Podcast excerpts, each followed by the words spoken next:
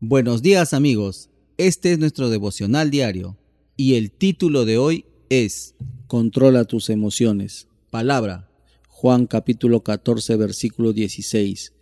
Y yo le pediré al Padre y Él les dará otro consolador para que los acompañe siempre. Nuestro enemigo número uno son las emociones. Tenemos la tendencia de ser guiados por el cómo sentimos pero debemos darnos cuenta de que los sentimientos son inconstantes y cambian día tras día. Debemos tener cuidado en no seguir cada pensamiento que viene a nuestra mente, porque nuestros pensamientos y sentimientos no dictan la verdad para nosotros.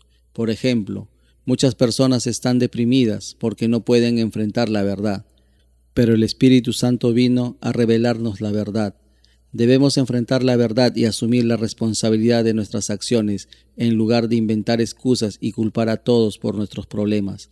Cuando hacemos eso y le pedimos a Dios que nos ayude, el espíritu de pesadez nos deja y nos sentimos ligeros y libres.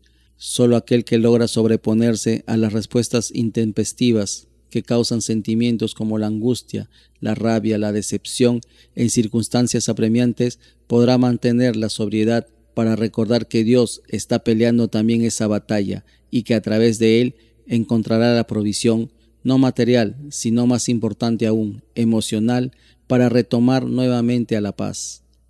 Puedes experimentar la victoria sobre tus emociones cediendo al Espíritu Santo y obedeciendo la sabiduría que Él revele.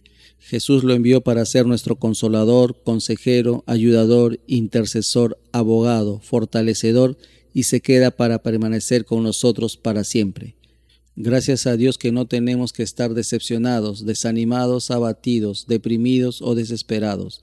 El Espíritu Santo nos da la victoria sobre nuestras emociones. Ahora terminemos este tiempo especial de devocional haciendo una oración.